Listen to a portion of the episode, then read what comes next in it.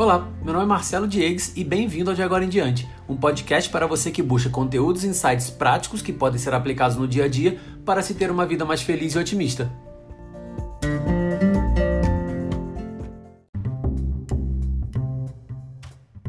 Um dia desses eu me peguei pensando em quanta coisa mudou na minha vida de uns tempos para cá. Comecei a me alimentar melhor, o que jamais achei que fosse acontecer e eu nunca havia me esforçado antes para isso. Estou cuidando de forma mais séria da minha saúde mental e física e eu reduzi de forma drástica o consumo de álcool independente da ocasião. E essas mudanças me trouxeram muitas reflexões, principalmente por que e como aconteceram, e eu queria compartilhar isso com vocês hoje. Eu tenho certeza que isso não aconteceu só comigo. Já deve ter acontecido, inclusive com vários de vocês que estão ouvindo esse podcast nesse momento. Mas vocês já pararam para se questionar e refletir o que levou essas mudanças? Parece besteira, pessoal, mas responder essas perguntas é bastante importante, porque pode trazer consciência e uma luz sobre esse novo caminho de mudança. Mas como assim, Marcelo? As pessoas não mudam sem o porquê, galera, sem o motivo. Elas normalmente precisam de um gatilho, muitas vezes negativo, uma dor, uma sensação ruim. É o famoso quando a água bate na bunda, para realizar uma mudança na vida. Por mais que uma pessoa veja uma oportunidade claríssima à sua frente, dificilmente ela vai mudar voluntariamente para aproveitá-la. Por exemplo, se uma pessoa gosta de investir e aparece um novo investimento no mercado, eu tenho certeza que serão poucas pessoas que irão aprender e se preparar para essa nova oportunidade antes dela se tornar normal no mercado. Isso é explicado pela lei do menor esforço, que nos mantém presos a velhos hábitos e nos impede de mudar. Se este investidor estiver ganhando bem, principalmente fazendo um bom dinheiro, provavelmente ele não irá se esforçar para aprender algo novo se o time em campo já está ganhando. Entendendo isso, então eu gostaria que vocês prestassem bastante atenção nessa frase. Quando entramos em um processo de mudança, nós estamos literalmente num processo de evolução e desenvolvimento pessoal. Porque, como eu disse anteriormente, nós mudamos somente quando é necessário. O nosso corpo ele reage a tudo que pensamos, fazemos ou deixamos de fazer. Isso é um fato.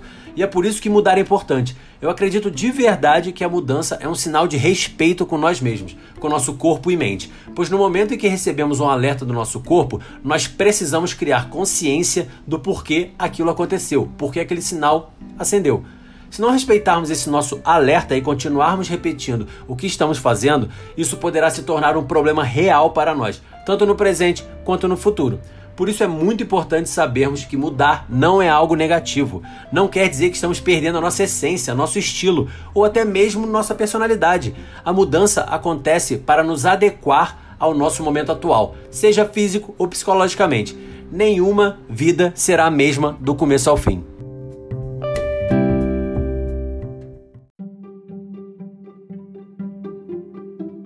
Agora vamos lá. Por que então somos tão resistentes para realizar mudanças, mesmo que positivas? Bom, existem três motivos que eu queria compartilhar com vocês que fazem com que criemos barreiras e resistências para uma mudança, mesmo que ela venha para nos fazer o bem e nos desenvolver pessoalmente. A primeira delas, que eu já falei anteriormente, é a lei do menor esforço. Nosso cérebro sempre irá preferir gastar menos energia em tudo, principalmente se estivermos já em uma posição confortável. Sabe quando surge um curso muito legal sobre um tema que você adora, que pode te agregar bastante, mas você para e pensa: ah, nem compensa tanto, não vai mudar tanto que eu preciso fazer no meu trabalho. Bingo! Lei do menor esforço em prática, na lata. O segundo ponto é o pensamento de se eu mudar, não serei mais eu, perderei a minha essência. Esse é um dos principais motivos que as pessoas lutam contra a mudança. Existem pessoas que se agarram tanto às suas conquistas passadas, à sua fama, que se recusam a fazer mudanças, mesmo se mostrando necessário e com todos os alertas físicos e mentais bombando na cabeça. E pessoal, isso afeta pessoas normais, artistas, rico, pobre, tudo, qualquer tipo de pessoa. Para ficar claro, olha só esse exemplo. Você tem um amigo que, em outros tempos, sempre foi o melhor anfitrião. Quando havia confraternização, festa, ele sempre pagava tudo e não cobrava nada dos amigos. Atualmente a situação dele piorou bastante, mas ele dá um jeito para bancar tudo e depois ele pensa como que ele vai fazer, como que ele vai pagar. Ele simplesmente é incapaz, não pode deixar de fazer isso, senão ele não será mais o melhor anfitrião do pessoal. Esse tipo de comportamento é muito prejudicial, pessoal, de verdade. E ele é, infelizmente, sustentado pelo terceiro motivo, que são os julgamentos externos. Muitas pessoas interrompem mudanças ou hábitos positivos que estão construindo por julgamentos externos, infelizmente. E o pior, e o pior, é que esses julgamentos sempre são feitos, em sua maioria, por amigos e familiares. São piadinhas, questionamentos que minam a força de vontade da pessoa, o que faz com que ela acabe cedendo contra a mudança que está lutando para fazer. Bom, pessoal, esses três fatores definitivamente tornam mais difícil realizar mudanças em nossa vida. Mas preste atenção, são apenas obstáculos transponíveis, ok? Na real, só depende de você, da sua força de vontade, da sua capacidade em querer mudar. Por isso é muito importante a criação da consciência da mudança.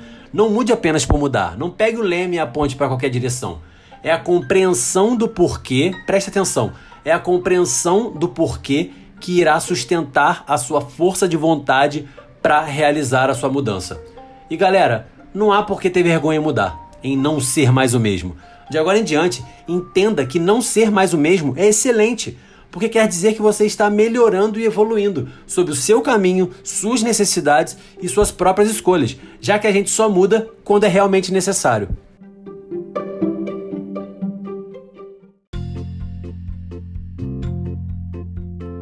É isso aí, pessoal. Espero que vocês tenham gostado desse episódio. Está só começando.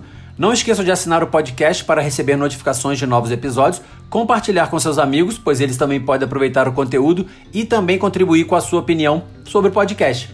Visite também o nosso site, de agoraemdiante.com, que lá você vai encontrar posts, indicações de livros, playlists e e-books completos sobre diversos temas que trazem muito conhecimento e transformação para sua vida. Ah, e não esqueça também de me seguir no Instagram, Marcelo Diegues, D-I-E-G-U-E-Z. Lá faço posts diários e stories com reflexões e dicas para o dia a dia. Um abraço e até a próxima!